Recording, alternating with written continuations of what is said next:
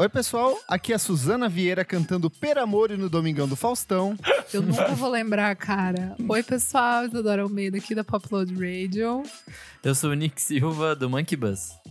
E eu sou o Renan Guerra, do Screen Aniel. Uhul! E no programa de hoje, celebridades lançando Puta discos.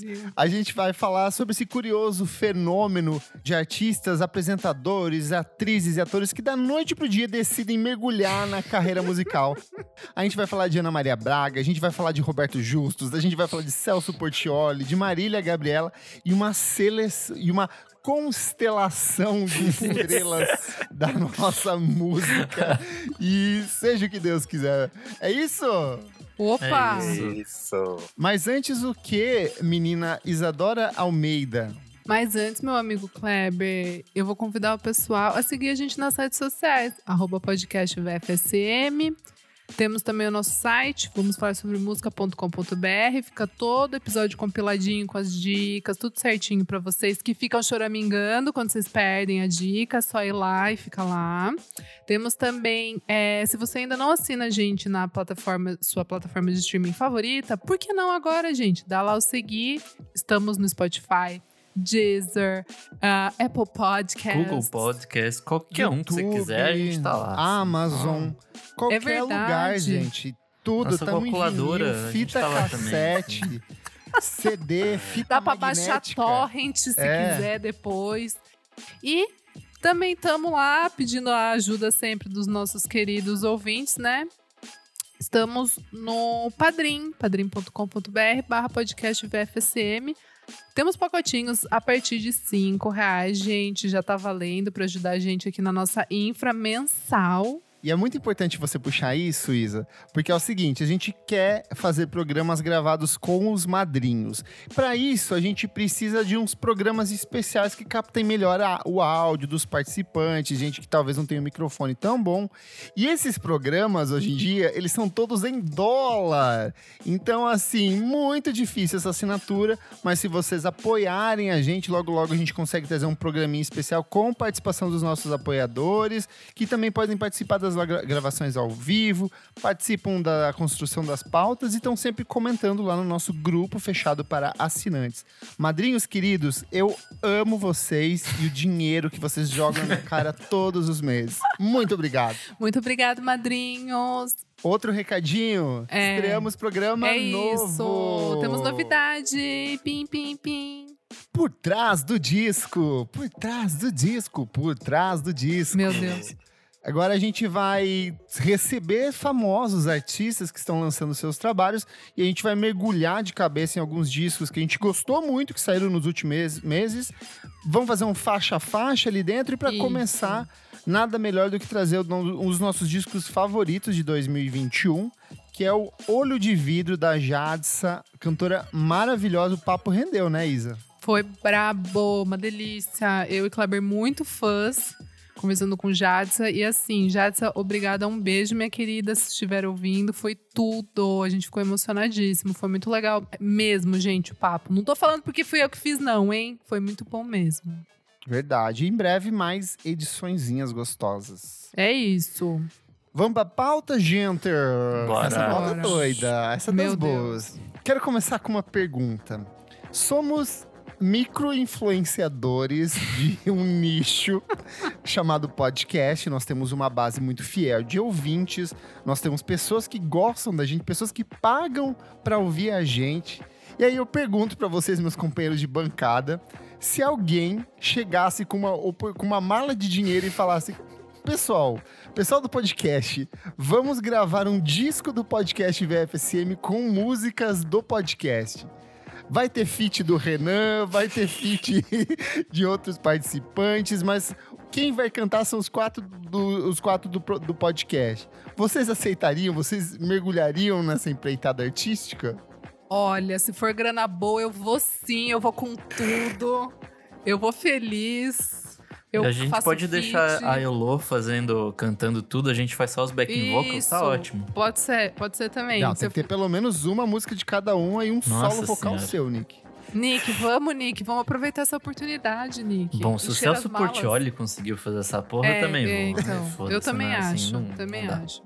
E eu acho que essa é a grande combinação de boa parte desses artistas que a gente vai conversar hoje, que é, são pessoas já influentes, são celebridades, são artistas, são pessoas famosas, conhecidas, e é, ou elas têm dinheiro ou é oferecido dinheiro a elas, e tem também o fator puxa-saco, as pessoas, tipo, ficam babando o ovo e falam, ah, É, eu pô. acho que você realmente, você deveria cantar, eu acho que você tem voz, você tem talento pra isso, e elas vão lá e lançam seus trabalhinhos. Qual que é a relação de vocês com esses discos produzidos por celebridades? É pelo bizarro? Vocês já pararam alguma vez pra ouvir alguma coisa que chamou atenção? Eu parei pra ouvir hoje, pra estudar pro podcast. eu conheci, assim, as músicas soltas, algumas coisas. Outras eu conheci por trilha de novela. Algumas que a gente vai falar aqui, porque surrealmente nessa viagem por este mundo maravilhoso de discos, muitos deles foram lançados por grandes gravadoras, tipo a Universal, a Som Livre. Som Livre Então- lançou muita coisa. Então eles tiveram um espaço de divulgação muito grande. Então eu conhecia mais por esses outros caminhos, ou mesmo por essas coisas de internet, por ser meio creepy, meio bizarro mesmo, e a gente ficar rindo. É, eu acho que eu tô mais nesse rolê do bizarro, assim. Eu, eu ouvi mais pelo quão engraçado ou quão triste é essas, essas recriações desses músicos, vamos dizer, né? E eu não sei, assim, eu sinceramente eu, eu decidi me poupar dessa pauta porque a vida tá muito esquisita, então eu falei, eu não vou ouvir essas coisas. Me o Kleber me preservar. mandou ouvir, mas eu falei, não vou. Pra você, Nick, eu recomendo a faixa Acorda Menina, da Ana Maria Braga. Porque é um spoken word de autoajuda. Ela é inventora desse nicho. E ela fala mensagens muito bonitas, como ela diz num dos versos. Essa manhã bonita e ensolarada nascerá pra você, desde que você acorde, Nick. Então, bora acordar. Olha! Palmas pra ele, Mary B. menina! Ai, meu Mas Deus. assim, Se você pensar de um ponto de vista comercial, faz sentido. Imagina, Ana Maria Braga. Ela tá aí há mais de 20 anos aparecendo nas manhãs da TV brasileira. Ela tem um diálogo direto com a senhorinha dona de casa. Ela vende outros produtos dentro do programa dela. Será que um disco da Anne Mary B não faria sentido pro público? Putz. Então, mas eu acho que fa- tipo, fazia sentido. Hoje em dia não mais. Com streaming, tipo, foda-se, assim, ninguém paga mais pra, É. pra tipo, ouvir música. Ah, entendi. Verdade, amigo. Não tinha Então, Eu acho que nisso. funcionava no mundo de CDs e Sim. vinis, É. que a pessoa comprava isso pra dar pra aquela tia que você não conhecia Total. muito. Dava pra você comprar isso de presente, sabe? Era tipo as piadas do Ari que- Toledo, que era disco, só que aí é versão Sim. música. Sim. Mas tem gente que continua fazendo, hein? Daí a gente pode também conversar sobre isso. Pode. É que é muito curioso, assim, de, de você pensar num, em processos artísticos, pegando, por exemplo, assim, se, se a gente volta a, sei lá, origem do cinema, origem de teatro, essas coisas, era muito comum o artista ser meio que o artista que fazia tudo. Ele era o cantor, Sim. ele era o ator, ele era apresentador e afins. Por que que é tão... Por que que não, não rola um apresentador ter esse mesmo dinamismo? Não, o que, eu, o que eu tava pensando assim é que talvez pelo, pela época de, de talvez. É, era mais difícil, né? Você, você se lançar, você ter oportunidade e tal. E eu acredito que, sei lá, na década de 50, na rádio, assim, principalmente, né? Rádio e começo da TV, eles exigiam que a voz da pessoa fosse muito boa. Então. Priorizava-se o talento, né? Exato, e principalmente a voz, né? Tipo, pra você ser um, um, um ator ali e tal, no, pra fazer né, as radionovelas. Por exemplo, tô pensando nesse cenário, gente. É, então, daí, eu tô pe- pensando aqui no Brasil também. Daí eu acredito que seja isso. Talvez seja um grau de exigência que era muito maior nesse começo, assim, não sei. Pensando também um pouco, sei lá, na Judy Garland, né? Tipo, gra- grande, assim, que eu acho que é meio que 360, assim, que fazia tudo Sim. bem, assim, que era uma Sim. puta atriz, cantava bem. É, tal- talvez seja isso. É, Barbara Streisand, Cher, tá, é Uhum. cheio de, de gente assim, né? Próprio no Brasil a gente tem, até coloquei na pauta aqui, Roberto Carlos na época do Jovem Guarda. Ele era apresentador do programa, ele era músico, ele tinha os filmes onde ele interpretava, ele, o Roberto e o Erasmo Uhum. Carlos. Então, tipo, era um talento, talvez assim, tipo, o talento maior tava na música, mas ele conseguia meio que fluir por esses outros caminhos também, né? Eu acho que é que não adianta, não é todo dia que vai nascer uma Barbara Streisand. Sim. Que a pessoa Sim. vai saber fazer todas as coisas. É meio é raro. Tanto que tem artistas. Cantora, escultora, marabarista, manobrista, taxista. Sim. Tipo, tanto que tem artistas que são gigantescos nas suas é, áreas. E a gente, por mais que a gente ame eles, a gente não vai fingir que eles são grandes em tudo que eles fazem. Por exemplo, a Beyoncé, quando tenta atuar, é ruim. A Madonna Nossa, terrível. também. Amiga, ma- E elas nossa, falou continuam sendo maravilhosas artistas. E só que aí tem outras pessoas que são Ana Maria perfeita como apresentadora. Ela Sim. também pode ser uma ótima bióloga, que ela estudou, ela é uma grande bióloga, mas Verdade. ela não é uma grande cantora. Ai, gente, é, eu lembrei de uma história. Eu vou contar aqui. Lá Eu- vai. Eu não sei se eu Lá posso. Vamos lá, eu vou tentar censurar os nomes. É porque, tipo, muitos desses discos, eles vêm também do desejo da pessoa de querer cantar. Tipo, ah, eu gosto de cantar, canto em casa, canto com os meus Roberto amigos. Al- Roberto É, Justus, alguém às vezes total. pode, alguém pode falar assim: "Nossa, sua voz é boa. Que tal lançar um disco?" A pessoa tem dinheiro e disposição e fala: "Vou nessa porque falaram que eu canto bem". E aí nisso eu lembrei de uma história de um antigo chefe meu na redação de um site de notícias internacional que já não existe mais. Ele era muito apaixonado por música, ele gostava muito de música, de cantar. Ele fazia aulas de canto ah, eu não posso falar o nome da pessoa. Ele fazia aulas de canto com uma cantora conhecida brasileira. Tipo Tá. assim. é, Ah, ele tem aulas com a Nana Caymmi. Tipo, citando como se for, sabe? Sim, Ela sim. fazia. Ela, ele tinha Um aulas particulares. Um nome muito grande. O pai dele foi ministro da Justiça em algum governo do Brasil recente, assim. Então, assim, ele era uma pessoa muito rica e muito disposta a cantar. Ele chegou a lançar um disco, tipo, custeado por conta dele, e ele chegou a fechar um teatro inteiro aqui em São Paulo, só pra ele se apresentar junto com essa cantora que meio que tocava piano enquanto ele se apresentava, Uou. sabe? Eu acho isso muito louco. E, não é, e aí a gente tá falando de uma pessoa que tem dinheiro, ela não tem nem essa dimensão de, de, de celebridade, sabe?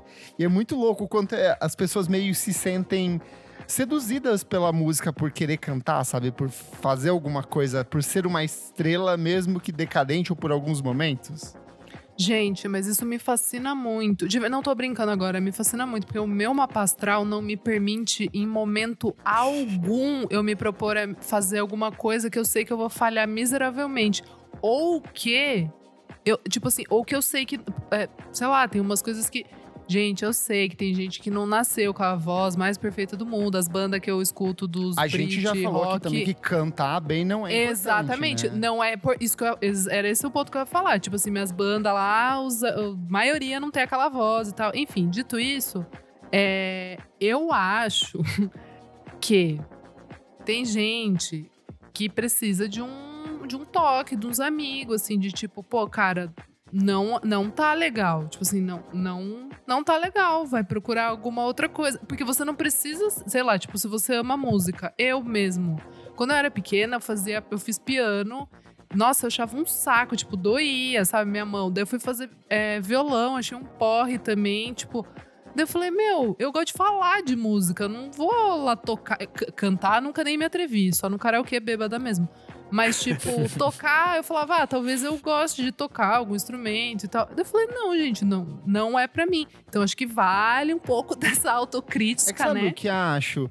Nesse caso, tem uma questão de que os amigos dessas celebridades muitas vezes não são amigos, ou são Sim, pessoas, tipo, também Sim. São bajuladores, são assistentes, Mas são eu acho que são pessoas com ego muito já. Com É, ego exato, já, já são muito pessoas que o- elas meio que Exato, são pessoas que ignoram o que falam de mal delas, elas focam apenas na questão positiva e no sucesso, né? Exato, E então aí queria eu ser assim. essas- Mas também num ponto, eu, eu queria falar que, tipo, essa galera tem grana, quer gravar, porra, grava, foda-se, sabe? Tipo. Sim. É só não ouvir, claro. A É, gente assim, tá eu- eu acho que sempre nenhuma delas tem pretensão de realmente, tipo, ah, eu vou mudar minha Ah, carreira tem. e vou fazer. Ah, eu acho tem. que tem. Tem, uma galera eu acho que que tem. tem. Tem vários aqui que tem nessa lista.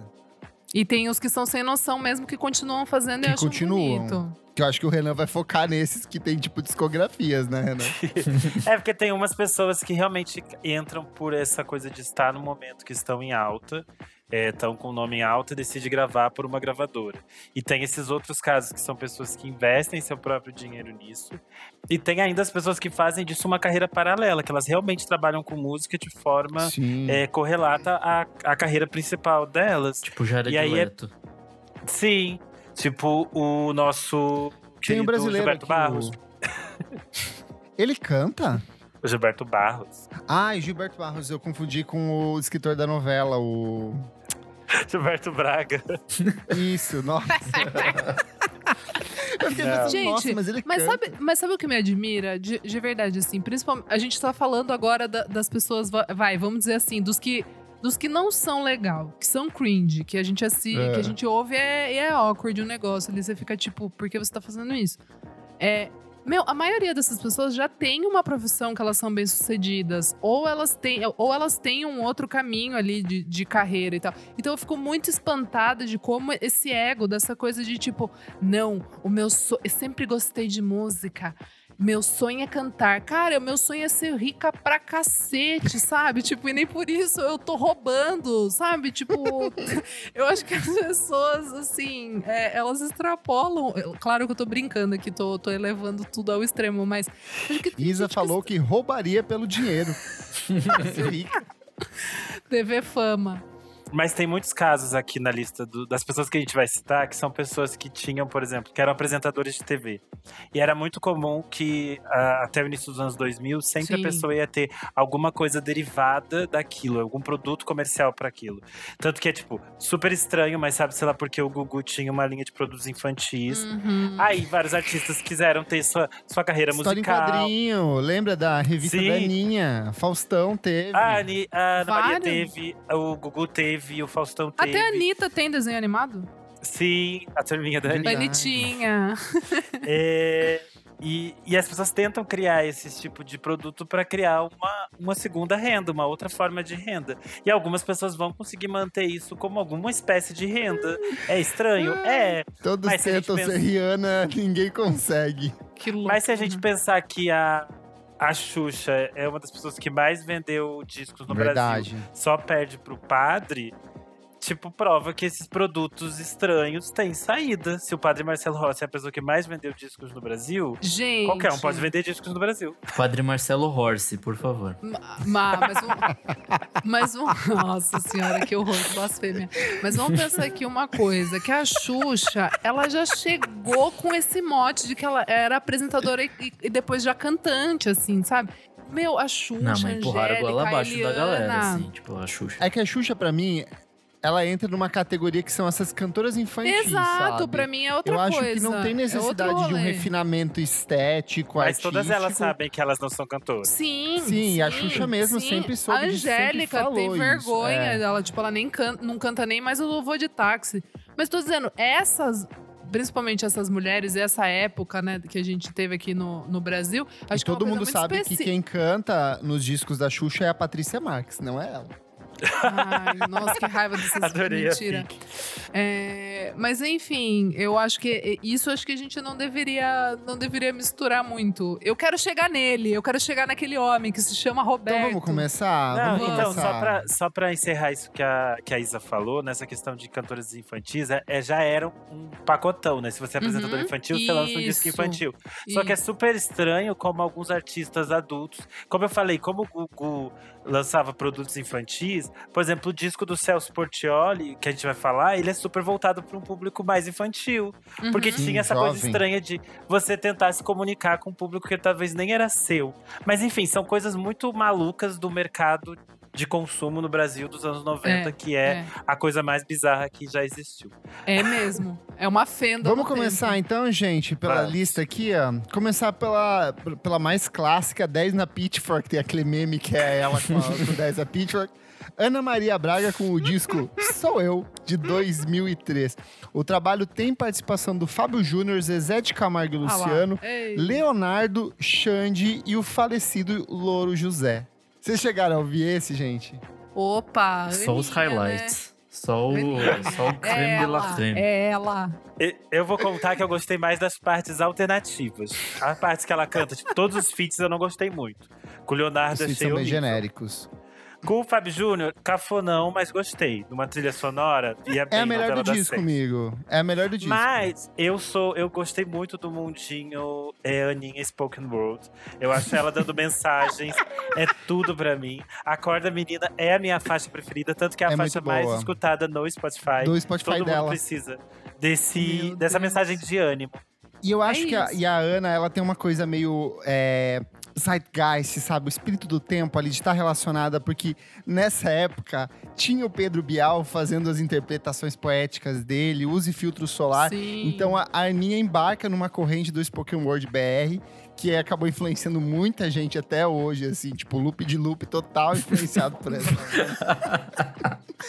então, tipo, trabalho Mano. sensacional da Aninha. Cara, agora vocês estão falando, nossa, comecei a lembrar. Tem o Chapelin, tem o Cid Moreira. Eles gravaram também, tudo os álbuns falados. É que eles faziam aquele, a Bíblia por Cid Da Moreira, Bíblia sabe? também. É. Era meio audiolivro, né, que a gente tem hoje, que é mais comum. Eles É, audiobook. faziam- Que loucura. Foi tipo o início disso, né? Que loucura. Cara, um que é bizarro e eu acho que é super datado é o do Celso Portioli. Nossa, É Tempo de Alegria, 1998. Se eu não me engano, nessa época ele apresentava o Passo Repassa. Sim, Não ele é? apresentava o passo a Então repasso. ele- Ele estava é. substituindo a.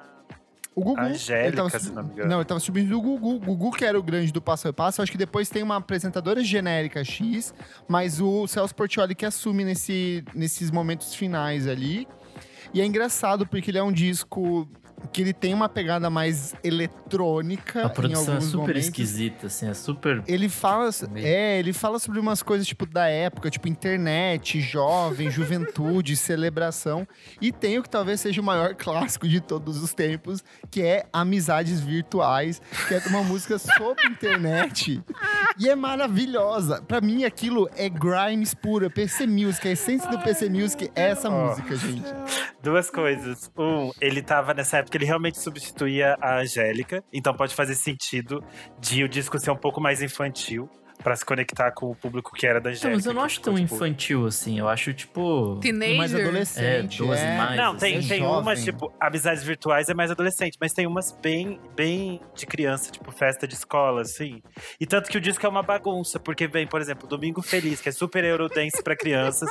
aí entra Moça Bonita de Rodeio, que é um country, e daí vai entrar o clássico Amizades Virtuais. Nada faz sentido.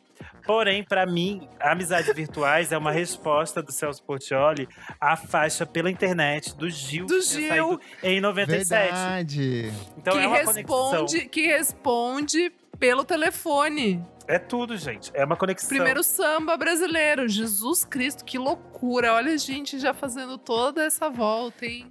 Esse Eu é tipo o, o eletrônico de, de bala, só que a bala é sete belo, né? Tipo, Nossa, que horror, meu Deus. Mas eu acho amizades virtuais divertido. Ela é legal, é o tipo de música que eu sempre levo no meu set pra, tipo, três horas da manhã tocar, sabe? E aí sempre tem alguém que tá muito louco e sacou e começa a dançar junto. Você já pôs em algum lugar? Agora que eu, Eu acho que eu já lembrei. pus, miga, pra Eu acho que você já assim. pôs, sim. Porque a batida é boa, gente. É divertido.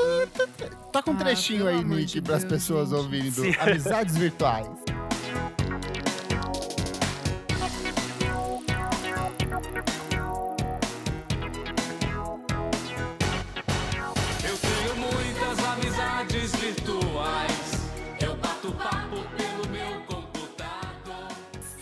Se alguém fizer um sample e colocar um negócio em cima, Old que fica super legal.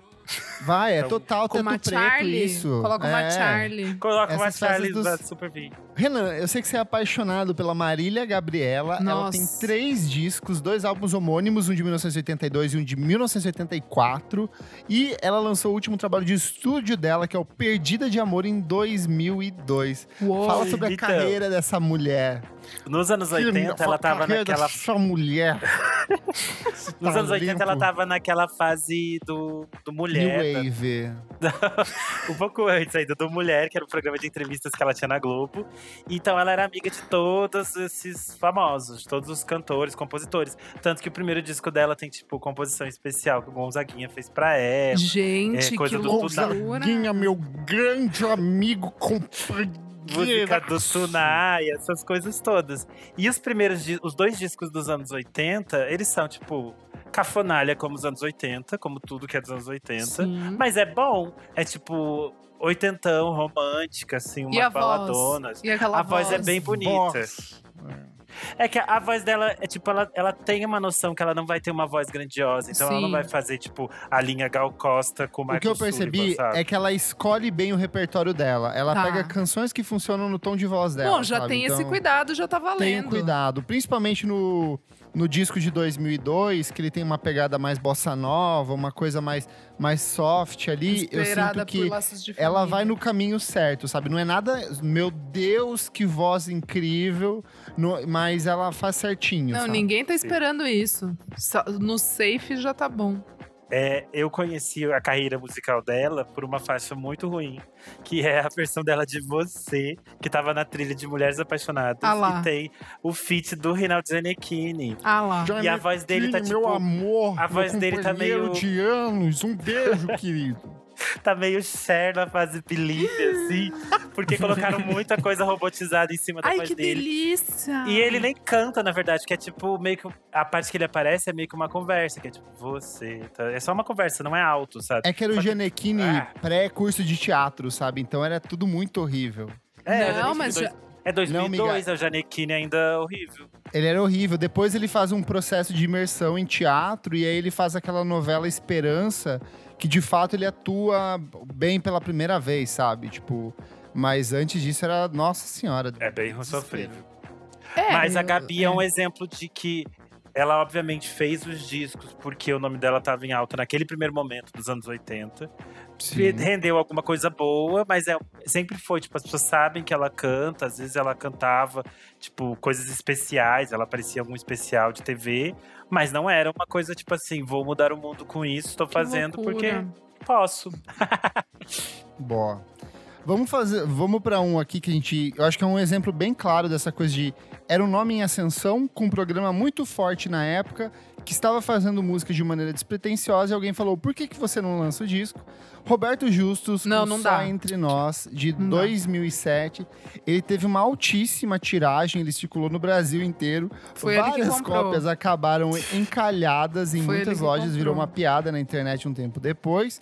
E o trabalho conta com versões para obras de artistas estrangeiros, elas são todas músicas em inglês. E aí é muito ruim, porque assim, É muito é, ruim. eu, eu acho que tem uma coisa que é muito característico, tanto da Ana Maria Braga, quanto da, de outros que a gente vai citar aqui, tipo Suzana Vieira, principalmente, que são pessoas que gostam de cantar, mas nunca se dedicaram a entender a própria voz. Então, assim, não existe um estudo em cima da voz, eles não sabem qual que é a extensão vocal deles. É meio que tipo, liga o microfone e canta aí. Então, as músicas É tipo meio karaokê, que né? elas é muito Sim. karaokê. São músicas que elas acabam antes de, de quando elas deveriam terminar, ou a voz que deveriam ir um pouquinho mais longe, ela para um pouco antes. É um jeito de cantar meio declamado em alguns momentos, sabe? Parece que eles estão interpretando um texto ou alguma coisa. Não tem aquela a fluidez vocal de uma pessoa que de fato vive de música e que entende de música.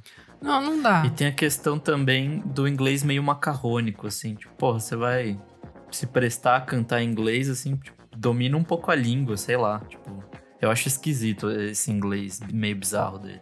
Ou talvez seja a forma de cantar também, não sei. Não, a forma Eu de que cantar dele é, a ruim. forma de É. É ser, horrível, pode pelo ser. Não, a amor- forma oh, de cantar amor dele é de ruim, Deus. mas o inglês dele também é, É? ruim.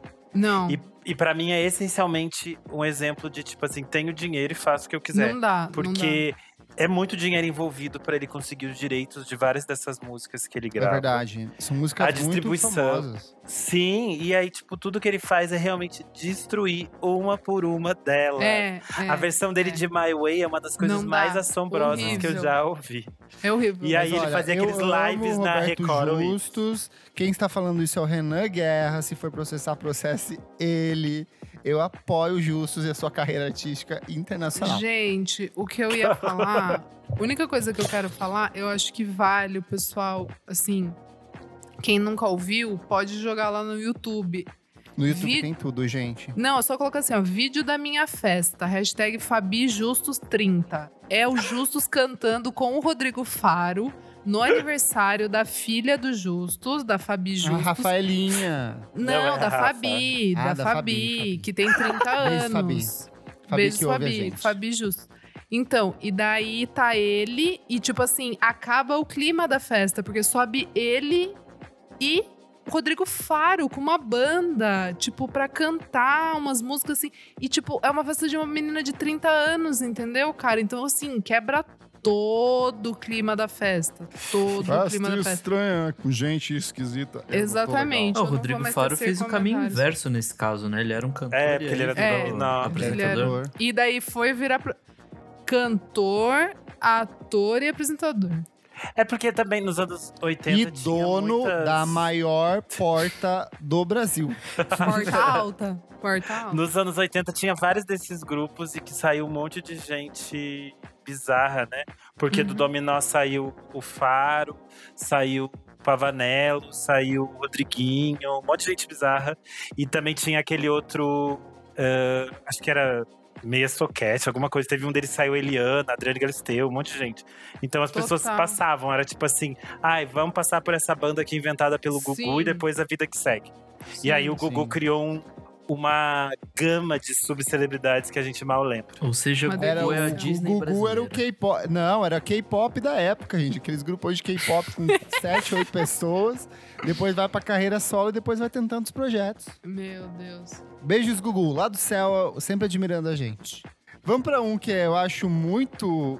Cara, esse é bem ruim e é muito ruim mesmo, que é o da Suzana Vieira, Brasil. No em pera cena amore. de 2010. Esse eu acho que pra mim ele entra mesmo na mesma categoria do Justus no sentido de não é cantado, é um tipo de ela tá fazendo qualquer coisa que não é cantar, sabe?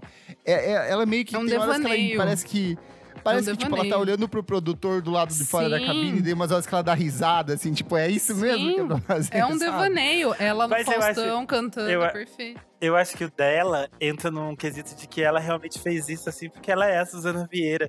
E Sim. que é dois ou três Combina que não gostam dela pra personagem. milhões que amam. Então é Exato. tipo, não tem, não tem nenhum momento ela se levando a sério. Ela não quer ser, tipo, uma atriz respeitada, tipo, uma Bibi Ferreira da vida. Ela não quer. Isso aqui é só um disco da Suzana Vieira pra brincar e se divertir. E aí, eu achei um- uma entrevista dela. Ah, não. Primeiro que eu estava ouvindo no YouTube, porque esse infelizmente não tem no Esse Spotify, não tem. que é triste. é. E aí eu vi um comentário que eu chorei, porque ele é emocionante, que alguém escreveu assim, ai que lindo, tem partes que a voz dela parece a do Louro José. e tinha uma carinha apaixonada. Eu amei, eu amei, nota 10. E aí, Ai, há esse live at Domingão do Faustão, que é icônico, que Icônico. ela é a, a letra de Per Amor, e ela se perde, a legenda fica passando, ela vai pro público, aí ela deita no colo da família, o É peito muito dela pula bom. pra fora. Exato. A nossa Janet Jackson. Aquela calabresa, saudade, gente, velho. exposta. É, Yeah. é muito cringe. E aí, eu tava vendo uma entrevista dela com dois jornalistas muito sérios, que é Léo Dias e Antônio Fontinelli, em que ela fala, muito arrependida, que ela diz assim que ela não sabe se o Faustão não armou pra ela, porque ela foi ridicularizada. Porque ela falou que o combinado ela ia fazer duas faixas playback. Só que o Faustão é o Faustão, e ele disse assim: quem sabe faz ao vivo. Meteu e mandou ela cantar com a banda as outras coisas. Porque o Faustão sempre faz isso, né? Tem até a história que ele demitiu a banda dele lá porque a banda uma vez não conseguiu fazer ao vivo. Meu Deus. E aí ele fez isso com a, ele fez isso com a Suzana e daí virou um dos momentos mais icônicos, mas parece que ela ficou um Eu pouco acho brava com ele. Com certeza, saudades caçulinha.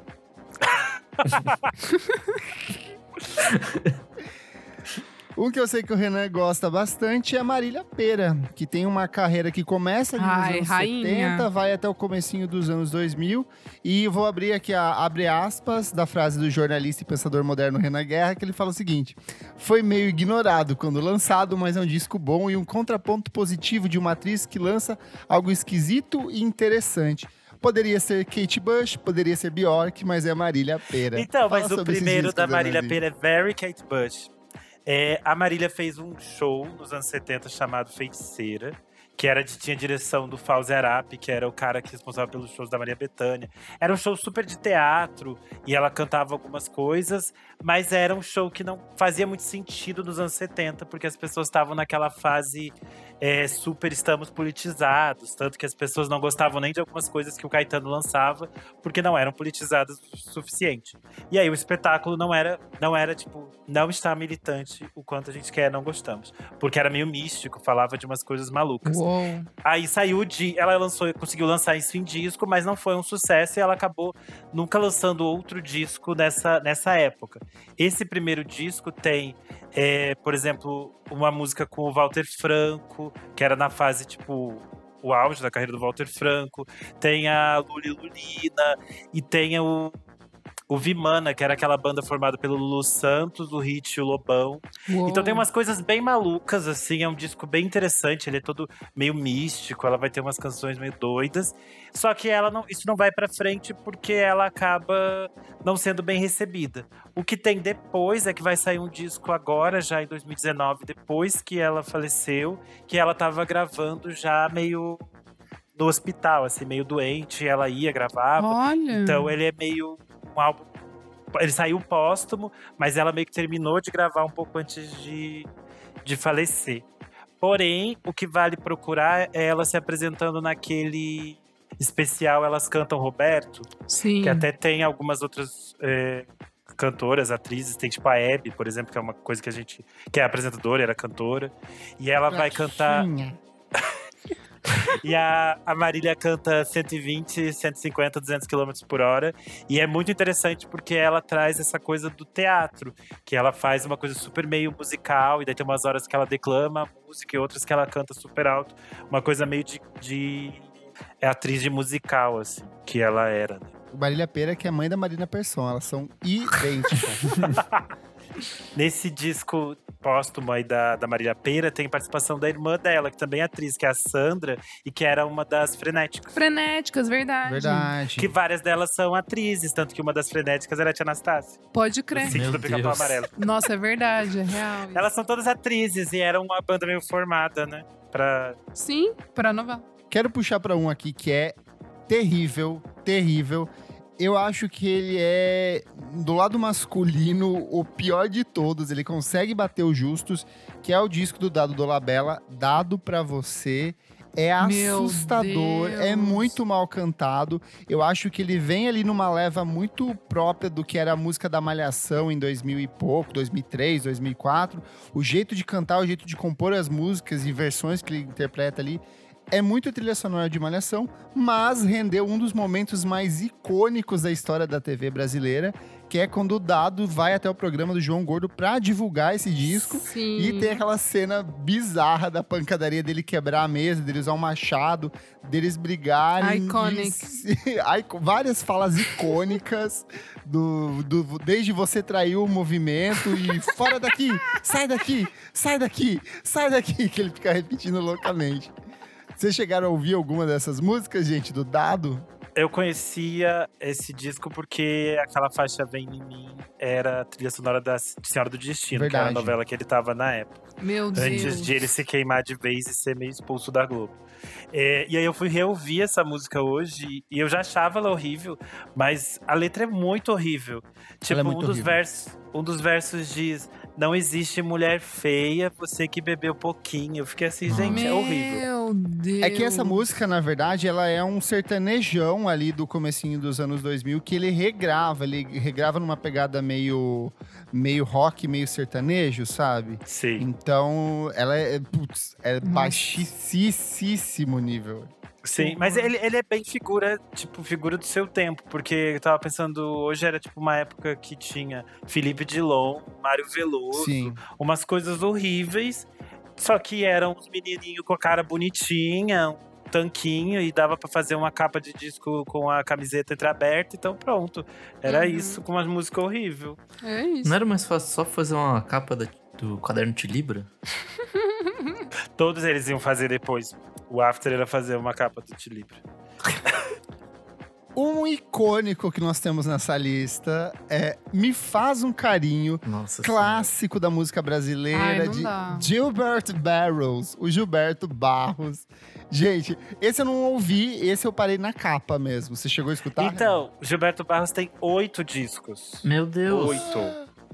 O, Me Fa- o Faz um Carinho em Mim é o primeiro dele, de 84. Mas ele lançou discos até 2006. É, esse do, do Me Faz um Carinho em Mim eu não tive coragem de ouvir, porque essa capa já é muito estranha. É uma das piores capas já Creepy feitas na total. história do mundo. É. É, porém, é no auto-intitulado de 2006, ele tem uma faixa que eu adoro, que é aquela versão dele pra Acorrentado em Você. Sabe? De Acansando, acorrentado em você. Ele ficava fazendo, ele ficava tocando no programa dele. É muito No horrível. quarto total. Sim. É tudo muito horrível. Ele tem também, inclusive, um chamado Fera, que é tipo dos anos 90 e a capa é, é um edit, assim, metade é o rosto dele, metade é um leão. Então Ai, tudo Michael é Jackson, muito alto Bjork. nível. Bjork e Hunter. Boa. Um que lançou muita coisa, e aí eu acho que é um tópico à parte, que eu acho que dá pra emendar dois, que é o Silvio Santos e o Gugu. Os dois têm, tipo, uma produção gigantesca. O Silvio Santos, ele tem mais de 30 discos lançados, incluindo marchinhas carnavalescas como Olha a Pipa do Vovô, A Pipa do Vovô Não Sobe Mais, é ou tipo, outras coisas bizarríssimas. Que e tocam sempre tem nas músicas infantis. carnaval, né? Exato, tocam nas, nas chamadas de carnaval e tem muitas coisas que eram é, diretamente relacionadas às músicas dos programas de auditório dele, assim, sabe?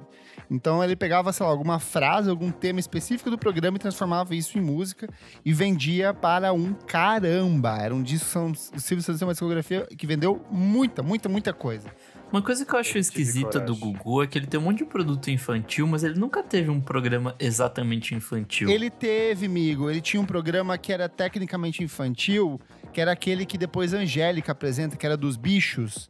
Era um programa, eu acho que foi um dos Mas esse aí durou programas. pouquíssimo tempo. Esse durou um ano, eu acho. A Angélica também passou um ano nesse, entendeu? É meio estranha essa relação dele com criança. Acho Porque ele tinha muito brinquedo, assim, tipo, tinha, sei lá. Mas se você for pensar no ponto de vista que o Domingo Legal, ele era um programa que meio que abarcava Pra família a família toda, né? brasileira Verdade. inteira. Total. E ele Família recebia brasileira muito... da banheira do Gugu. Era É, maravilhoso, ele- cara. Eu ele pequena assistindo recebia um negócio muita- daquele. É, Que ele isso? recebia muita em criança também no programa, no sentido de, tipo, Recebia. e depois a tiazinha. Chiquititas, É, essas coisas. A assim, tiazinha sabe? tinha uma série infantil. Verdade, Então, isso é cara, a feiticeira também. A tiazinha tinha chiclete que vinha com a Tinha. mascarazinha Sim. e as crianças usavam. Tinha sandalinha. Você comprava a tinha tamanquinha sandalinha. dela com a É. máscara. Sim, Mas falando nesse sentido de Gugu com criança, um exemplo é o o Faustão também teve, de algum momento eles tentaram atrelar Tem. isso. Que é aquele filme O Inspetor Faustão e o Sim. Malandro. Que é Que inclusive- terrível. o rap É. do É ovo. Já era É um clássico que é o Rap do Ovo. Rap do Vale ovo, por meu isso. Deus. Saudades. Procurem o Rap do Ovo, crianças. maravilhoso. Busquem conhecimento. Antes da gente prosseguir aqui, eu quero abrir uma pequena aba na nossa pauta, que é a, a- a aba Filha de Famoso. Que tem aí uma Ah. galerinha que vai na aba dos pais e faz umas coisas bem, bem questionável. Tipo o Cleo Pires. Então, essa família inteira Verdade. tem várias coisas, A família né? inteira. Porque, Tem aquela não, é outra porque irmã dela também, não tem? Que lança umas coisas meio indie. O fato é, a Cleo Pires eh, tem uma carreira de... Que ela tá se lançando numa carreira musical. Ela já lançou algumas faixas, tinha um remix com a Alice Caymmi. Sim. Acho tudo meio questionável. Ela vai lançar um disco, porque esses dias ela estava no grande Ding Dong do Faustão e ela falou que está produzindo um disco. Hum. É, o Fiuk também tem sua carreira musical. E dentro da família do da família Pires lá e toda essa, essa coisa, tem Toda a Antônia árvore. Moraes, que é filha do Orlando Moraes, também é Isso. músico. Que é música. É É. músico. A, a Antônia lançou um disco no final do ano passado, que é bem interessante. Uhum. É, porque ela não tem nada, porque não tem nada a ver com o trabalho do Orlando. É tipo outra coisa. Sim, Nesse sim. sentido, eu acho interessante quando a pessoa faz alguma coisa bem independente assim dos pais. Já que você Sim. tem dinheiro e você pode fazer essas coisas, sabe? Sim. E aí, outra pessoa que tá aqui na minha pauta é o Vanessa, o Vanessa Camargo para os mais idosos. Ah, gente, tem vários, tem vários hinos, vai. Tem vários. Gente. Pro Sandy Júnior, só que deu certo, né? Para, ô dias- meu, a Sandy é super talentosa, vai, vamos Sim. parar. Ela é Ah, muito e aí talentosa. vai entrar, ai, mas o Júnior, ele toca muito bem os Não, eu não é? tô falando do Júnior, estou falando é o da melhor Sandy. instrumentista brasileiro. Ele toca todos Muita os instrumentos. Essa é uma bateria, frase ele que toca sempre tem que ter. Então, muita bateria. É, o Anessa, esses dias eu Existem só uma coisa, Renan. Existem duas certezas na música brasileira. Que o Júnior, ele é um cara muito legal e que ele toca todos os instrumentos. E que o Edgar Escandurra, ele é o melhor guitarrista brasileiro porque ele toca com guitarra... Ao contrário. Ao contrário. São Igual o Jimi Hendrix, né? São falam. duas, são duas é máximas da música brasileira. Exato. É isso. Ai, Pode seguir, Renan. É Vanessa Camargo. Esses dias eu descobri que eu estou no Wikipedia dela falando mal dela. Fiquei chocado. Morta. meu É Deus. É, mas, eu estava mas eu estava falando do, daquele álbum 33, que é o álbum dela de sertanejo. Pra mim, essencialmente, a Vanessa não é uma artista ruim. O problema é, ela sempre estão tentando colocar ela em qualquer nicho de mercado que esteja no momento. Quando ela surgiu, Isso é era tipo pop romântico pra competir com o Sandy Júnior. Depois ela era é, música mais popzona pra competir com a Kelly Key. Era sempre tipo Sim, alguma coisa, sim. sabe? Colocava. Ela nunca fez o dela só, assim, né? Tipo, Aí, quando ela tava conseguindo fazer as coisas dela, que era tipo o DNA, que era aquelas coisas pop, Super. que é o que ela gosta, ela tinha um público. Ela tocava na The Week, The- tava cheio. As- ela exato. fazia tour no Brasil inteiro em boate gay. Ai, que Só que aquilo não era interessante, porque ela não tinha como ir no Faustão com aquilo, sabe? Aí a gravadora queria meter o louco. E aí tentou fazer o, o 33, que é aquele álbum sertanejo super genérico. Tanto que ruim. voltou o Camargo, né? Quando Sim. volta o sobrenome Camargo. Putz, é verdade. E aí agora ela já desistiu disso de novo e ela vai voltar Ah. pro pop. Eu amava Renan Guerra, do site A Escotilha, avaliou o disco com uma estrela e meia de cinco, dizendo que Vanessa soa fria durante quase 50 minutos de 33, que é toda a produção do disco soa insuficientemente engessada. É como se Vanessa fosse uma novata tentando a todo custo abraçar o filão do sertanejo universitário, mesmo que sua música soe pasteurizada e apática. Chega, te deu pra mim. Eu tô Essa desligando gente eu aqui. fui xingada durante dias no Twitter pelos fãs dela. Foi tudo. Momentos que eu guardo no coração. Vamos rapidinho para os internacionais aqui, gente? Discos internacionais aqui, um que é terrível, que é o Anywhere I Lay My Head, da Scarlett Johansson. Nossa, o esse disco conceito é do disco é interessante. É um disco com uma temática dream pop, shoegaze, declaradamente inspirado pela obra do The Jesus and Mary Chain, com versões para músicas do Tom Waits. A ideia, o conceito é interessante. Só que aí, assim, você pega uma pessoa que não canta, que não tem voz, interpretando músicas de um cara conhecido justamente pelo aspecto da crueza da voz dele.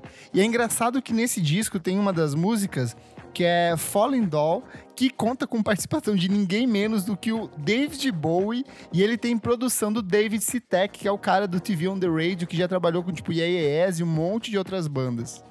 O que eu amo é que o David Bowie sempre negou fazer uma parceria com o Coldplay, mas o ele topou Coldplay, participar sim. dessa da Scarlett Johansson.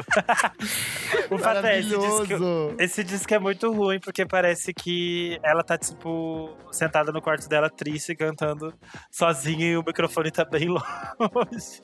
Aí a gente ouve os grunhidos lá no fundo estranho. E olha que eu adoro essa vozinha de efizema dela, mas puta, não dá, cara.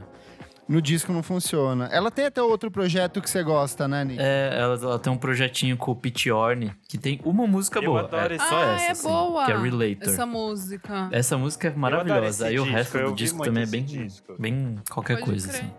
Não é não, Nick, não é não, é bem legal.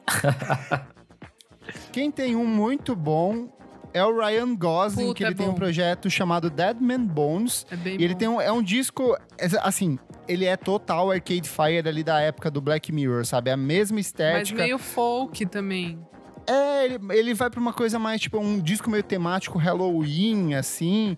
Era ele e um amigo dele de infância que fizeram esse disco. Tem uns cantos de crianças. E ele é meio sobrenat so- tipo, soturno, assim, sabe? Tipo, com... Parece umas vozes meio fantasmagóricas. E, mas tem umas músicas muito boas na época que ele saiu. Eu lembro que eu ouvi bastante esse disco. De lembrar, assim, de álbum que eu achei legal na época, era o Dead Man Bones mesmo, do Ryan Gosling. Que eu, eu lembro que quando apareceu, assim, é, eu falei, ai, tipo, o que que ele quer, sabe? Tipo, revoltadinha, adolescente. Eu falei, ai, o que que ele quer? já é bonito, já faz filme, mas eu gostei bastante. Achei bem bom. Esse do, do Jeff Bridges eu ouvi por cima, porque até tem um. A gente gravou um. Tem um. Um especialzinho de um disco dormir, dele, sim. é. Ele tem um disco que é de música. Ele tem dois discos, se eu não me engano. Ele tem um que é mais. Ou três. Ele tem um que é mais tipo country, blues e afins. Aí ele tem esse disco que é de música ambiente, que é muito gostoso. E depois, quando ele faz aquele filme que ele é um cantor sertanejo, ele grava parte da trilha sonora também, tipo Coração Louco. De internacional tem. Pra gente chega algumas coisas que são meio, tipo, esquecíveis só. Porque eu acho que a gente não conhece muito dessas pessoas, tipo, da TV ou desses realities bizarros que eles têm, que é de lá que podem vir essas coisas malucas, tipo, a gente tem no Brasil. Porque onde que eles têm o Gilberto Barros deles? Deve ter. Só que a gente não tem acesso a isso. Mas então a maioria dessas coisas que chega desses artistas são meio essas coisas meio. Ah, ouvi uma vez e esqueci, sabe? Tipo o disco do Michael Cera. Ah, tá, legal. Putz, Sim. sucesso. É, Verdade. esses fofoque É bobinho. bem assim. esquecível. É, outro que rolou bastante, até se eu não me engano, veio pra cá fazer show aqui, foi o Hig Laurie, que era o cara do House, e que fez outros filmes também depois. Mas era um negócio super, tipo. É que não era exatamente jazz, mas era um negócio mais, tipo, É levado blues, de ele é piano blues. e Ele é tal. total blues. E ele tem, tipo, É, uma é, voz é- boa O lance também. dele é blues e, tipo, eles incorporam isso na série. E aí ele aproveitou do sucesso da série pra fazer essa carreira. E ele segue até hoje lançando disco, ele continua. É, eu acho a voz dele até que boa, mas eu acho bem esquecível esses discos, assim. Tipo, foi exatamente o que o Renan falou. Tipo, ouvi uma vez e nunca mais. Uhum. Sim. Um que lançou recentemente um trabalho bem interessante é o Jeff Goldblum, que ele curte umas coisas meio jazz, Já. meio orquestral. E ele lançou, acho que tem uns dois anos, um disco de jazz que, é, por incrível que pareça, é bom, sabe? Só que daí você vai assistir, tipo, ele é muito canastrão nas coisas que ele apresenta, sabe? Então é, tipo, é engraçado assistir. Nossa, um que eu tô surpreso aqui na pauta é a Amy Jo Johnson, a Power Ranger rosa. Ela tem. Eu nunca ouvi isso e eu quero muito ouvir depois que acabar o programa. É, uma coisa que rola lá fora é aquela coisa tipo. Muitas modelos dão close de Muito. cantora. Muito. Tanto que tem, tipo, a Kate Moss com o Prime Screen. É, Verdade. Tem várias coisas. E daí hoje eu e a Isa estávamos lembrando de é, Gisele Bündchen cantando Heart of Verdade, Glass com o Bob Sinclair. Meu Deus. Verdade. É muito babado. E tem também um que eu gosto bastante, mas é tipo pra uma campanha, assim. É, que é a Alexa Chung cantando Blue Denim da Stevie Nicks. Eu acho uma delícia, assim, de verdade. Acho muito gostoso. Teve também na época a Agnes Dean, que era uma modelo também que super saía com os roqueiros, que ela canta uma música chamada Hero.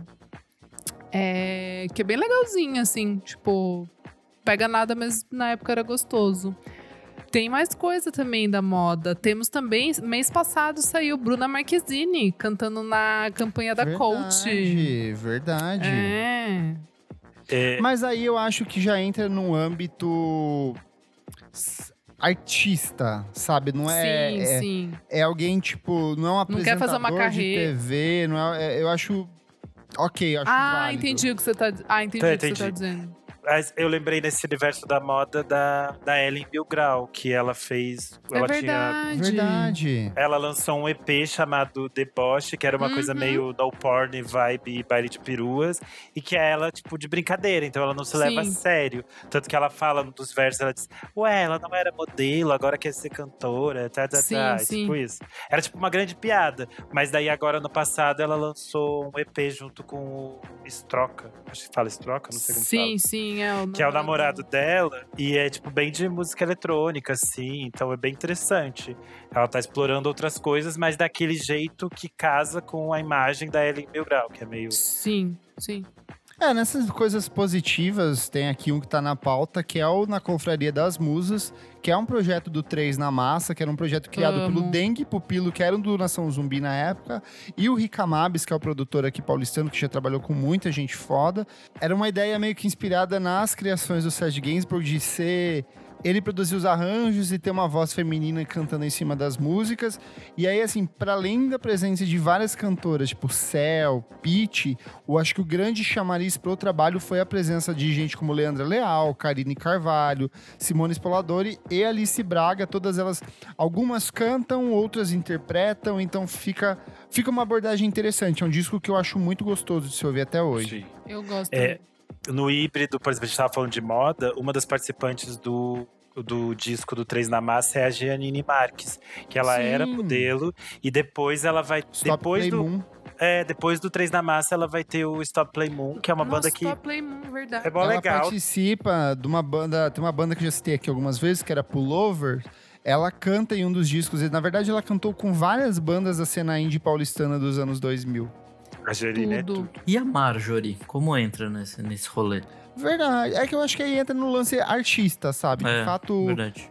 sempre, sempre cantou bem, sempre, Uhum. tipo, soube interpretar bem. Tem gente que tem talento, né, gente? Marjorie Chano. Sim. É, é isso, assim. É, eu está só outro exemplo desses de.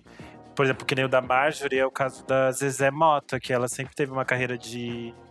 É, Paralela, musical né? paralela. Ela tem 14 discos. Alguns deles chegaram esse ano ao Spotify. E para quem é assinante da Noise, tem uma matéria bem interessante na edição do Marco Ribas, que a Brenda Vidal fez, que resgata um pouco da carreira da Zezé Mota. E é bem interessante, vale conhecer, assim. Porque é nesse mesmo caminho que a Legal. gente falou. Tem gente que tem talento, né, gente, pra todas as coisas. Exatamente. É, que a gente fo- acabou focando mais nas coisas bizarras aqui, mas o que mais tem é ator e atriz realmente talentosos e com carreiras paralelas interessantes. Tem aquele cara, eu acho que é Marcelo Médici, que faz musical aqui no Brasil. Ah, sei. Tem o, o- tem o exemplo também da Talma de Freitas, que também tá no Três na Massa, Sim. que Amo tocava essa mulher. no. Perfeito. Tocava no. Orquestra Imperial. Isso, na Orquestra Imperial. Ela tem um EP dela, ela tem um disco em parceria que foi indicado ao Grammy. Então ela faz muitas coisas, e ela faz novela, faz todas as coisas muito bem também. Boa. Bom, falamos aqui hoje sobre celebridades lançando os discos, algumas coisas bem bizarras, bem estranhas. Lá no nosso grupo fechado para os madrinhos, eu vou colocar a lista com todas as nossas recomendações. Então, se você quiser apoiar o nosso podcast, ter acesso a esse material que é ouro e que vai mudar o seu jeito de entender música, apoia a gente no padrim.com.br barra podcast VFSM. Vamos pro próximo bloco, gente? Bora. Vamos. Não paro de ouvir.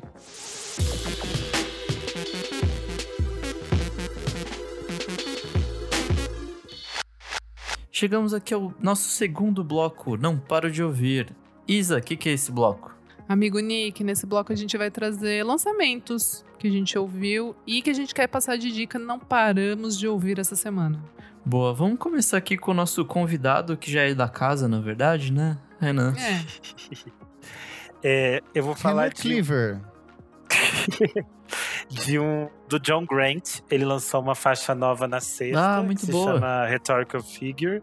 E ele já tinha lançado uma anterior que era Boy from Michigan. É, eu tô bem curioso pelo próximo disco dele, porque eu adoro o John Grant. É, e o próximo disco é produzido pela Kate LeBon. Ele vai sair no dia 25 de junho. Também vai chamar Boy from Michigan. É, para quem não conhece o John Grant, vale é, buscar os outros discos dele. Tem algumas parcerias com a Sinéad O'Connor. Ele tem uns clipes muito legais. E eu amo ele, então tô ansiosa. Hum. Boa, bom demais. Isa, e você? Gente, eu vou destacar aqui Little Sims com Introvert. Eu acho que, assim, é... Que música, minha gente. Putz, E eu sou clipão, fã, né? né? Então, isso Nossa, falar. Puta Eu merda. sou fã, assim, fãzoca. E aí ela me vem com um negócio desse agora já pra anunciar uma nova era. E ela já chega com um clipe que, assim, tem camadas de Beyoncé Formation e camadas de Kanye West em sua melhor forma. É, e com A base da música é total Muito Beautiful Dark. Twisted Fantasy. assim, aquelas boa. orquestrações, metais, Muito tudo boa. muito bom. Muito boa. E eu acho que esse álbum, né, que ela anunciou pro dia 3 de setembro, Sometimes I Might Be Introvert, eu acho que vai ser um estouro, Assim, tipo, eu fiquei em choque, já me, já me deu uma, uma balançada. E eu gostei muito da música nova do Ice Age. Assim, eu tô amando todas as músicas. Eles vão que se chama Gold City e eles vão lançar né, o Sick Shelter dia 7 de maio e estou ansiosíssima. É Essa isso. foi a menos que eu gostei até agora. Até Sim. comentei lá no, com o madrinho no grupo. Essa foi a que não me Ah, pegou. Mas foi- as outras não. eu gostei, gostei muito, assim. gostei Não, muito talvez mesmo. eu possa deixar que foi a que eu menos gostei, mas eu gostei muito mesmo assim. Acho que é isso, porque eu tô gostando, assim, pesado. Então eu tô com, tô com uma expectativa meio alta pra álbum que não é bom, né? Mas é isso. Boa. E você, Kleber? Vamos lá, gente. Vou bem rapidinho. Primeiro, Mia Joy, cantora, compositora é, norte-americana. Ela faz um dream pop bem gostosinho, muito parecido com Beach House. Dá pra ver que ela é bem apaixonada Hum. pela obra do Beach House. Ela lançou hoje uma música chamada Saturn, que ela fala sobre como Saturno influencia astrologicamente na vida e nos sentimentos dela. Uou. Mas ela lançou outras duas músicas muito bonitas também, que se chama See Us e Haha. Ambas fazem parte do disco Spirit Tamer, que vai sair agora em maio, pela Fairy Talk. A Fairy Talk é o mesmo selo que lançou o disco do Dead ano passado, Pure X e outras bandas mais voltadas pro Dream Pop. Saiu o primeiro single do novo EP da Lucinda Chua. Lucinda Chua é uma celista, cantora, compositora que já trabalhou com a FK Twigs em estúdio. É, o, o- a música se chama Until I Fall. É linda, linda, linda de morrer. A estética dessa mulher é muito preciosa e faz parte do, de- do EP Antidotes 2, que sai pela 4AD. Quem voltou com música inédita também é a Amber Mark, que é uma das minhas cantoras favoritas dessa nova leva do R&B. E ela fez essa música. Worth It, que é uma música de autoajuda pra ela se sentir bem e ela quer que você se sinta bem também. Por último, na leva de singles, The Chemical Brothers com The Darkness That You Fear. É, eles lançaram muita coisa em 2019, teve relançamento de disco, teve disco inédito, um discão no, Ge- no Geographic, que eu acho que eu recomendei aqui. E eles vieram com essa música incrível, que lembra muito The Avalanches na escolha dos samples. Ai, que assim. delícia. Achei bem diferente, uma música muito gostosa mesmo. E tem um clipe bem bonito também. Verdade. Discos. Não paro de ouvir o disco de um cantor barra rapper brasiliense que é o Jean Tassi. Ele se chama Amanhã. É um trabalho lindíssimo de R&B e, e, e, e neo soul, hip hop. O Jean Tassi é o cara que participa do disco novo do Febem, naquela música de abertura. Então aquele Nunca estive tão Muito bem. boa. Aí ele cantando. Disco muito gostoso pra quem gosta de Tássia Reis, gosta de Neil, pra quem gosta dessa galera mais R&B, pop, e é. Tipo bem gostoso mesmo, assim. Então, acho que vocês vão gostar. Tem várias músicas boas, inclusive as músicas com a Marina Senna, que é a ex-Rosa Neon, são deliciosíssimas. São duas músicas muito Uou. boas. Então eu gostei bastante. E o último é a volta do Porter Robinson com Nurture. O Porter Robinson é um produtor de música eletrônica meio inditrônica, meio poptrônica ali do- dos anos 2000. Ele lança o primeiro disco dele em 2014 e faz muito sucesso. Ele começa a circular em vários festivais é, europeus e Estados Unidos. Eu acho que ele veio em algum Lollapalooza pra cá, não É, eu tenho quase certeza que sim. Pode ser também. mas ele acabou sucumbindo pela depressão dele, então ele decidiu se distanciar dos palcos, se distanciar de estúdio. Ele passou um tempo meio que recluso, foi fazendo outras coisinhas, e desse processo de dor e de melancolia dele, ele fez esse disco, que é o Nurture, que é um trabalho muito bonito, muito sensível e que traz a música como esse componente de recuperação. A própria capa, ela é muito simbólica do tipo de ele tá caído numa grama verde, então é uma capa muito bonita, mas com uma carga negativa, um peso muito grande, e eu acho que acaba transparecendo nas músicas. Pra quem gosta de The 975 e principalmente do Passion Pitch, que fazia essa coisa de Ai, melodias bonitinhas com letras que são terrivelmente tristes, vai gostar desse disco. E você, meu amigo Nicolas? Bom, hoje eu tenho só uma diquinha. É, Eu descobri recentemente um cara que chama Corey Hanson e ele lançou um disco chamado Pale Horse Rider. Aí eu fui pesquisar mais um pouco e ele era de uma banda chamada Wand, que fez umas coisinhas legais ali em 2015, 2017. Era uma bandinha de rock psicodélico, não é? Isso, isso. Aí. Pra esse disco dele, ele vai pra uma coisa que vai ali pro tem um pouco de folk, tem um pouco de pop de câmera e tal. É, eu não sei, tem um- me lembrou um pouco Riley Walker, assim. Eu acho que quem gosta de Riley Walker, que é uma coisa que eu já falei bastante aqui, é, talvez curta isso. É, o disco não é muito longo, assim, e ele vai bem, assim. Tipo, ele flui muito bem é, com essa coisinha de... Até às vezes meio americana, sabe? Esse country meio... Meio... Meio americano mesmo, né? Eu achei muito bonito o disco, a voz dele é muito legal. E é isso. Então é isso, fechamos esse bloco, bora pro terceiro. Bora, bora para você precisa ouvir isso.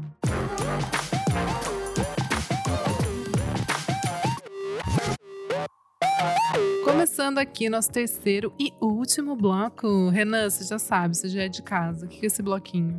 Nesse bloco a gente recomenda é, filmes, músicas, discos, conceitos, coisas de qualquer tempo atemporais que você Boa. precisa conhecer, ouvir, ler, sentir. E você? Vai. O que, que você traz aqui de dica?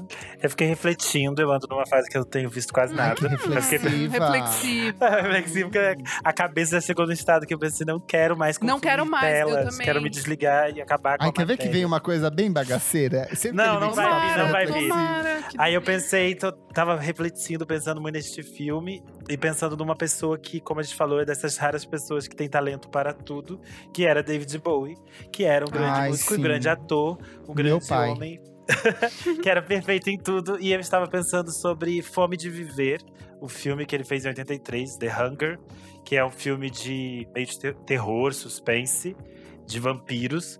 É, tem participação do, do Bauhaus, inclusive. Eu que nunca eles vi esse. cantam Bela Lugosi's Dead. Do Bauhaus, a escola de artes inteira participou do. Exato. A banda, a banda, pra vocês que são artistas, gente. É, Esse filme é muito fundamental para a subcultura gótica. é, porque ele é tipo um filme em que o David Bowie e a Catherine Deneuve são dois irmãos. Que chique. Você nunca viu, Eu Isadora? nunca vi. Tem que Amiga, ver, esse filme é amiga. essencial, é muito bom. É podre de chique esse filme. É, mas é isso, ah, muita gente não viu, ele não é um filme que as pessoas amam na internet como deveriam. Passou algum tempo atrás numa mostra aqui em São Paulo esse filme. Esse filme é muito Entendi. perfeito. Catherine e David Bowie são dois vampiros é, chiquérrimos, Chega. muito glamurosos, que vão para baladas góticas na noite. E aí eles seduzem uma jovem Susan Sarandon. E aí vai ter muito vampirismo lésbico, muita Meu safadeza. Deus. Isa, esse filme é tua cara, Isa. Eu Esse vou filme é uma das amar. coisas mais chiques e mais sexys que Aff. existe. E todo mundo Acabou precisa pra mim. ver, gente. Eu E- amei. É isso, eles inventaram ali a bissexualidade, o sexo e a cultura gótica. Então assistam. E todas, ah, todos os looks, pra quem é fashionista, são é, perfeitos, perfeitos. Já tô imaginando. Total. É tudo Aff. muito, muito maravilhoso. Ai, que chique. Caterina Deneuve com... David Aff. Bowie e Susan Serena, amiga. Meu Deus do céu. É o babado. É isso a minha Senti, diquinha. Senti o impacto. Vamos lá, Clappers. Vou começar pelo que eu acho que é mais, mais icônico pra música brasileira, que tá rolando uma série de relançamentos da Elza Soares nas plataformas digitais. Então, Boa. quatro álbuns de estúdios dela que existiam em edições físicas e que foram relançadas há um tempinho atrás, mas só agora eles estão chegando nas plataformas de streaming que são meio que essenciais dentro da carreira dela, principalmente na década de 70, que é um homônimo disco de 1974, Nos Braços do Samba de 1975, Lição de Vida de 1976 e Pilão Mais Raça igual Elsa de 1977. São trabalhos com um repertório bem amplo, ela tem muita colaboração nesse disco, muita ela passeia por muitos compositores diferentes, então acho que mostra uma Elsa bem versátil, não é aquela mesma Elsa da, do comecinho de carreira, mais focada em bossa nova, na bossa negra que ela trazia, uma outra abordagem criativa. Então vale bastante a pena correr atrás desses, desses trabalhos. E eu acho que é isso que tem que ser feito com a carreira da Elsa Soares hoje, não ficar lançando mais mil discos, um disco por ano que ninguém aguenta mais, pelo amor de Sim. Deus. É, essa, essa fase da Elsa que foi chegou nas plataformas é quando ela era contratada da Tapecar, que era uma gravadora nos anos 70, que no Brasil ela era responsável pelos lançamentos de da Motown e de outros eh, Hum. ritmos de música negra americana. Exato. E aí, eh, como esses discos começaram a vender bem, eles conseguiram contratar artistas brasileiros. E aí eles Que focavam legal. muito em discos de, de samba. Tanto que, se eu não me engano, a Beth Carvalho também foi contratada deles nessa época. E aí, por isso que essa fase da Elsa, ela tá, digamos assim, mais livre para experimentar diferentes sons. Eu acho o Raça Mais Pilão igual a Elsa maravilhoso. Vale bastante a pena eh, voltar nessa história da Elsa, que é muito rica. Fora Boa. que a, a estética das capas desses discos são, assim, fantásticas. A capa do disco auto-intitulado de, 1960 de 1974 lembra muito a MC Tá. Tipo, a questão da, da mescla de estilos, o turbante. Então, tipo, eu acho muito, muito bonito. Vale muito a pena ouvir esses discos. E por último, semana passada gravamos o nosso podcast com os melhores discos de 2011. Ficou muita coisa de fora. E eu acabei esquecendo de falar um dos meus trabalhos de remixes favoritos de todos os tempos, que é o Jamie XX e o Gil Scott Heron com We Are. New Here. O Gil Scott Heron lança O em maior. 2010 o primeiro trabalho dele depois de muitos anos. Ele já estava definhando por conta de problemas de saúde, tinha uma série de outras doenças acumuladas ali, estava com a voz muito desgastada, mas a galera da Excel Recordings se une para fazer esse disco, que é fantástico, tem é, versão para música do Kanye West, é um disco lindíssimo com uma, uma bateria minimalista, uma base muito suja, muito experimental em alguns momentos. E em 2011, o JMXX é convidado para Excel Records para remixar esse disco e fica um trabalho tão icônico e tão significativo quanto o disco que o antecede. Vale muito a pena porque eu acho que ele consegue. É, rolou um relançamento em versão jazz, o Gil Scott Heron, acho que ano passado ou retrasado, com o mesmo disco, só que com arranjos mais jazzísticos e orquestrais. E para mim não tem uma coisa que o JMXX traz nesse disco, que é preservar esse minimalismo que valoriza justamente a voz do Gil Scott Heron, sabe? Então toda a base de samples, ele fazem variações da voz do Gil Scott Heron. Então é muito bonito, é um trabalho muito orgânico, ainda que maquiado com essa base eletrônica. Vale bastante a pena ouvir. Boa, tudo. É, Nix. Bom, todo mundo veio com dica conceitual aí, eu vim com bagaceira, já que, eles, que esse era o tema do ah, mas programa. aí que é bom. É, saiu, acho que mês passado, talvez, a nova temporada do Nailed It no Netflix. Que é, a- Ah, eu amo, amigo! é aquela série de fazer bolos super elaborados, Com a só que Nicole Byers, eu amo ela. por cozinheiros que não manjam porra nenhuma, assim, tipo, é muito engraçado e é umas mega produções em, em sei lá, tipo, em 30 minutos. E aí, enfim, saiu uma nova, uma nova temporada que agora são, tipo, casais, assim, são duas pessoas se unindo pra fazer um, um mega projeto é, de confeitaria. E é maravilhoso. O segundo episódio tem duas drags que é, assim, eu ri pra caralho é nesse ótimo. programa. Muito bom. E é isso, essa é a minha dica. Tá aí um programa que eu gostaria muito que tivesse uma versão brasileira da Netflix. Eu acho que seria um programa legal, assim, de ter aqui. Quem será que poderia apresentar? É, tem que ter a apresentadora certa, porque eu Tem vi que ser uma outra. apresentadora muito divertida. Tem que ser alguém muito divertido. Agora fiquei com essa Porque ideia. a, a graça ideia. da, do programa ali são as piadas da Nicole, sabe? E os próprios, a própria escolha dos confeiteiros que participam do programa Convidados. também, tipo, é muito bem acertada, sabe? Então. Mas eu adoraria ver uma versão brasileira do, dele aqui. Agora fiquei curioso. Público, mande quem você acha que poderia apresentar o Nail de brasileiro. E vamos lançar essa ideia no Netflix. Tinha que né? ser tipo uma Tata Werneck da vida, assim, seria engraçado. Pode ser. É, Agora, hum, olha, pagando bem, Eu acho que me Dani, chamar, Cala-? Dani Calabresa seria uma boa. Eu acho Dani Calabresa mais pra também. esse tipo de programa. Tudo. Perfeita. Calabresa maravilhosa. E você, Isa? Gente, eu vou trazer é, Estados Unidos contra Billie Holiday.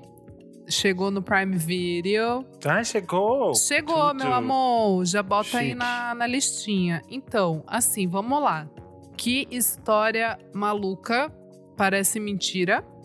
Acho que já, já, né? A gente já começa de- de- desse. Partindo disso. Quando terminou o filme, eu fiquei meio tipo, meu Deus, não é possível. É do rolê do Strange Fruit, não é? Que é da música? Então, vou, vou chegar lá, vou chegar lá. É, começa Billie Holiday, a atriz, eu esqueci o nome dela, Day, como é o nome dela? Andra Day. É, ela tá muito bem, assim, achei muito legal a interpretação dela. É, começa mostrando a, a história da Billie Holiday ali, mas, mas já, tipo, A ela. da Billie Eilish. Exatamente. Ela já, tipo, uma cantora de sucesso, assim, não começa ela desde pequena e tal. Não, já começa ali é, com a, a história que ela quer cantar Strange Fruit. E aí o empresário dela começa a dizer que, que é melhor não, daí, tipo, por que não? E aí, enfim, daí os anos vão se passando e, é- e essa música é meio que um fio condutor de toda a história, né? Daí a gente vai entendendo que os Estados Unidos realmente, tipo, o FBI, o governo, tava contra ela e querendo podar ela de qualquer maneira por causa dessa música, porque essa música ela representava muito, principalmente na é, representa, né, muito principalmente no momento em que a Billie Holiday lança ela e começa é, a se tornar um hino assim do, do, do movimento, né, dos, dos direitos civis e tal. Mas assim, eu Gente, eu não sabia de nada. Então, assim, eu, eu ainda tô em choque, de verdade. Só de lembrar, assim, eu fico em choque porque, meu, a Billie Holiday é uma das maiores cantoras da história, assim, tipo, ponto, sabe? E o que rola com ela é um bagulho que não, que não cabe, assim, não, não existe. Não existe na, na, na minha cabeça ter acontecido um negócio desse, porque a gente tem essa impressão, né, de tipo, ah, um nome que é genial, um nome gigante, assim, ela é uma lenda, cara. E aconteceu, ela teve que, ela teve que passar por tudo que ela passou, sabe? É tipo, é bizarro, bizarro. A, tenho- a biografia da, da Billie Holiday talvez seja um dos livros mais tristes que eu já li, porque todas as passagens Amigo, da vida sabia. dela são é, sempre horríveis. exatamente. É tudo muito horrível o que ela enfrenta no mundo Desde da música, criança. o que ela enfrenta na vida pessoal, o que ela enfrenta nas relações É interpessoais. mesmo. É tudo muito complicado e é muito assustador porque você entende que tudo que ela canta, toda aquela dor tem Dor, um sentido uhum. numa vida muito horrível.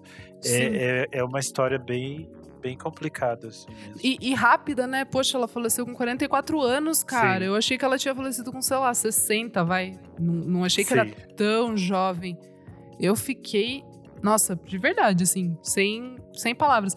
É claro que o filme, como a gente já conversou né, naquele episódio sobre as cinebiografias e tal, assim, tem umas coisinhas problemáticas ali que eu não gosto muito da direção. É, os atores eu gostei bastante, assim, acho que todos estão muito bem. Até o filho da Diana Ross, assim, que tem um papel pequeno, mas tá super bem. Enfim, todos os, os atores, de verdade. Mas tem umas coisinhas ali na direção que eu fiquei meio. É. Mas enfim, gente, vale muito a pena pela história, assim, de, de você ficar em choque, assim. Boa. É isso. Recadinhos referentes à última edição do programa. Podcast número 140, os melhores discos de 2011, com participação da queridíssima Gaia Passarelli. Ó, tem aqui. Comentário aqui do Only J. Rod, acho que é isso. Gaia Maravilhosa trazendo a, a Zilla Day. Comentário do Everything's Growing On. Essa edição teve um sabor de Tumblr, playlists da 8-Track passaram a madrugada puxando músicas no Soul Seek. Me identifiquei bastante porque também foi uma emancipação de muita coisa pra mim, principalmente minha percepção de música. Tenho que fazer uma menção especial pro Miojo Indie que me apresentou muita coisa. Inclusive, só quem viveu sabe as tretas nas resenhas dos Strokes, The Cooks, Foster the People, desde sempre menino Kleber tocando terror nos indie rockers. Meu jeitinho, Arrasou. My Little Way. É. ai, ai. É, tem aqui comentário do Olho, Olho ouvido. Ouvido. Vim aqui defender o esquecido no churrasco, Making Mirrors do Gautier. Quem não sofreu ao som de Somebody That I Used to Know? Não viveu Eu 2000... sofri. Pois era muito Ai, ruim. calma, peraí. Quem não sofreu ao som de Somebody That I Used to Know não viveu 2011. Melhor One Hit Wonder. Gente, é boa essa música, hein? Ela envelheceu bem. Eu vi ela tem uns dias atrás. Desculpa, confessei. Ah, eu achei. Achei que envelheceu bem, assim. Não ficou fora de moda. Prefiro a música que eles copiaram. Comentário do NFL22. Um dos meus álbuns favoritos de 2011 é o Smoofer do Wild Beast. Sim, esse disco é perfeito e a gente não falou dele. Depois desse álbum, viajei pesado em toda a discografia da banda. Pena que eles se separaram, mas talvez foi na hora certa, antes de começar a dar merda. Comentário aqui do Ramon Lima. Olá, pessoal, adorei o podcast. Minha pequena sugestão de álbum a ser incluído seria o Underneath the Pine do Torimoá. Putz, Bem Nossa, bom isso é também, tudo. esquecemos. ai, A gente não esqueceu, falou né? de. Não Deu pra colocar. A gente falou de tudo. Pandabera, a gente não falou do monte de disco muito foda que saiu nesse Não ano. dava tempo, gente. Tinha The menos, acho- Antlers. Tinha acho que uns 100 álbuns bons pra falar. Muito mais. É isso. Ahn, Renan, suas redes sexuais. É, vou fazer o serviço aqui, a galera louca. É, minhas redes são underline Rena Guerra no Twitter e no Instagram. É, vocês podem ler os meus textos no Screenel ou no Monkey Buzz. No Screenel saiu uma entrevista com a Marina Lima, que eu tô bem feliz. Ela contou histórias muito legais, inclusive que sobre a amizade dela com o Mano Brown. E agora eu também tô escrevendo uma série para um site chamado Dentro do Meio, que é um site de cultura LGBT. E a cada 15 Tudo. dias eu vou resgatar algum personagem importante para para cultura e para as artes. Eu comecei com uma Divine, mas ainda vai ter outros, outros textos sobre é, a Cláudia Wonder, a Alice Brandão, o Antônio Variações, a Chavela Vargas. Então vai ter gente de diferentes áreas das artes. Vale conferir. É Ai, que isso. tudo. Abalastes. Eu sou o Kleberfac no Twitter e no Instagram. Me segue também na twitch.tv Kleberfac. Quero agradecer todo mundo que acompanhou a live com os melhores de 2011, semana passada. Teve muita gente, eu fiquei bem surpreso, gente que ficou até tarde. Era pra ser uma hora de sete, levou uma hora e meia, uma hora e quarenta ali. E eu só parei porque eu tava morrendo de fome mesmo, queria comer meus pão de queijo ali. Mas me segue lá porque logo, logo rola mais alguma playlistinha temática ali pra animar sua happy hour. Tudo. Eu sou arroba Almeida Dora no Instagram, Almeida Dora Underline no Twitter. E essa semana saiu o meu Alone Together, meu programinha lá na Veneno, veneno.live. Nessa edição eu conversei com a Sônia Bernardo, cantora luso-britânica, uma fofa, gente, foi uma delicinha o papo. É, ela falou aquele português de Portugal misturado com um inglês ali, muito fofa, bilíngue. E é isso, gente. Até semana que vem. Eu sou arroba Nick Silva no Twitter, Nick Silva no Instagram. E é isso aí. Não esquece de seguir a gente nas nossas redes sociais, arroba podcast VFSM, no Twitter e no Instagram. Apoie a gente no padrim.com.br barra podcast VFSM. Cinco reaisinhos por mês, gente. Cinco reaisinhos por mês. Vocês vão levar, sei lá, 10 programas novos. É muito! Nem a Netflix, pelo amor de Deus. Vamos ajudar. Cinco reais não dá nem um dólar, gente. Vamos lá, que Não isso? dá nem um dólar, gente. Pelo amor de Deus. Eu sei que vocês são ricos, todos privilegiados. e já que você tá na sua plataforma de streaming ouvindo a gente, aproveita e segue aí. E ao som de Per Amore, a gente se despede dessa edição maravilhosa. Per Muito obrigado, Renan, e até a Amore. próxima. Per Amore. Não, mas é a versão da fatto niente Ai, solo desculpa, gente, eu só canto no tom da Zizi Posse. Per amore. Hai sfidiato il vento e il melato, ma... Per amore. Amore. Hum.